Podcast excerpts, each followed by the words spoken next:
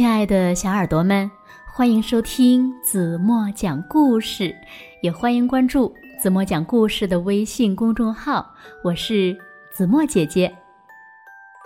有一只小老鼠，它的名字呀叫米米，它呢非常热爱唱歌跳舞。它最大的梦想呀，就是成为一名出色的剧场演员。可是呢，它。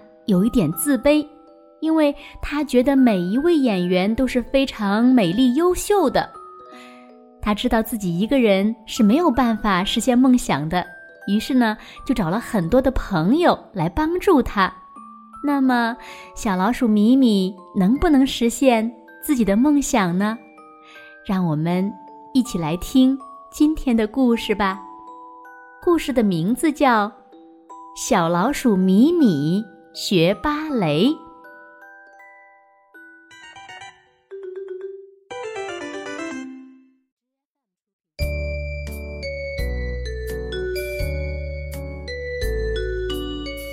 米米特别特别想去大剧院当演员。我喜欢在舞台上跳舞、唱歌、做游戏。米米想。可是，那些在舞台上的演员，要么长得特别漂亮，要么得很有表演天赋才行。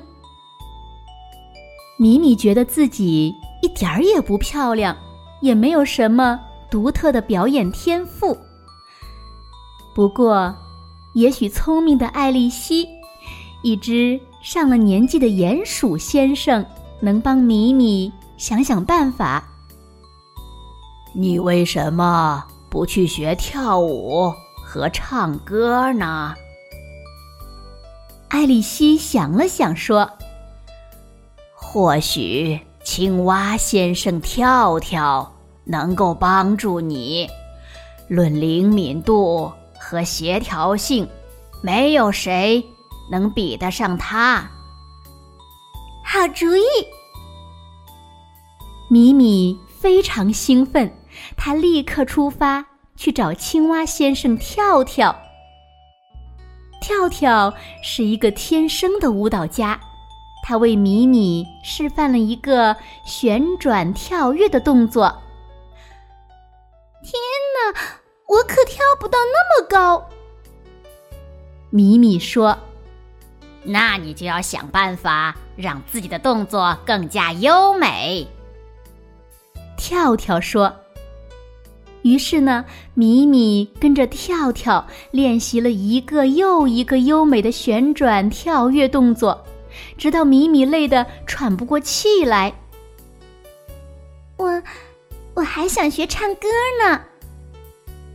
米米说：“去找乌鸦女士安安吧。”跳跳说：“安安是远近闻名的歌唱家。”他教给米米一首非常好听的《老鼠之歌》。唱歌的时候呀，心里想一些美好的东西，这样你唱出来的歌曲就会是世界上最美妙的。到了晚上，米米的嗓子都唱哑了，他一边喝着加了蜂蜜的热牛奶，一边想：“我需要一件。”完美的演出服。这个时候呢，他想到了大白鹅先生嘎嘎。嘎嘎是一个非常优秀的裁缝。我想要一件演出服。米米说：“你需要一条漂亮的裙子。”嘎嘎用自己柔软的鹅绒织了一条裙子。让米米穿上。米米望着镜子里的自己，她第一次觉得自己也挺漂亮，不是非常的漂亮。米米拿着自己漂亮的演出服，高兴的在街上走着。突然，他看到路边的一张海报上写着：“招聘会跳芭蕾的小老鼠。”还要会唱歌才行，请在星期天上午九点到市大剧院来参加面试。米米的心跳得好快呀！我的机会来了！哦天哪，明天不就是星期天了吗？米米急匆匆地赶回家，她激动地把嘎嘎做的裙子又试穿了一遍。在练习了五十个旋转跳跃和三个小时的老鼠之歌后，米米小心翼翼地把演出服装装进自己的行李箱，把闹钟定在了第二天早上六点钟，然后他疲惫地倒在了床上。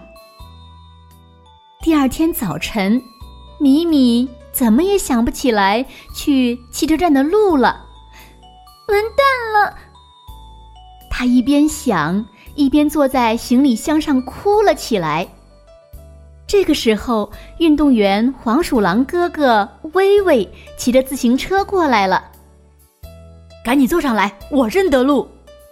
谢谢。可是。当他俩赶到汽车站时，汽车已经开走了。这可怎么办呢？米米绝望地问自己：“卖气球喽，漂亮的气球！”原来是变色龙先生，哈哈！听了米米的遭遇后，哈哈送给米米一个巨大的红色气球。米米抓着气球飞了起来，一阵风把它带到了大剧院的广场。米米站在巨大的幕布后面，紧张的连膝盖都在发抖。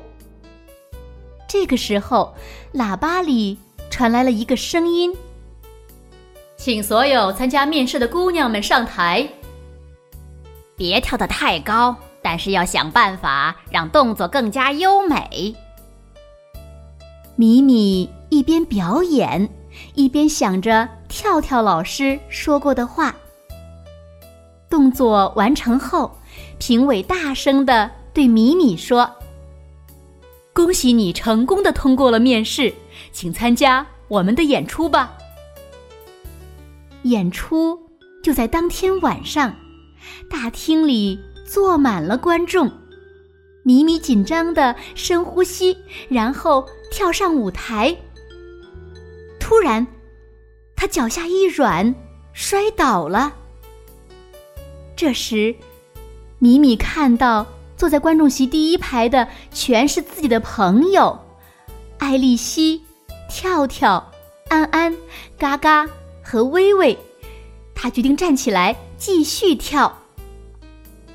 演出落幕时，观众们。都从座位上站起来，热烈的鼓掌。成功了，我做到了。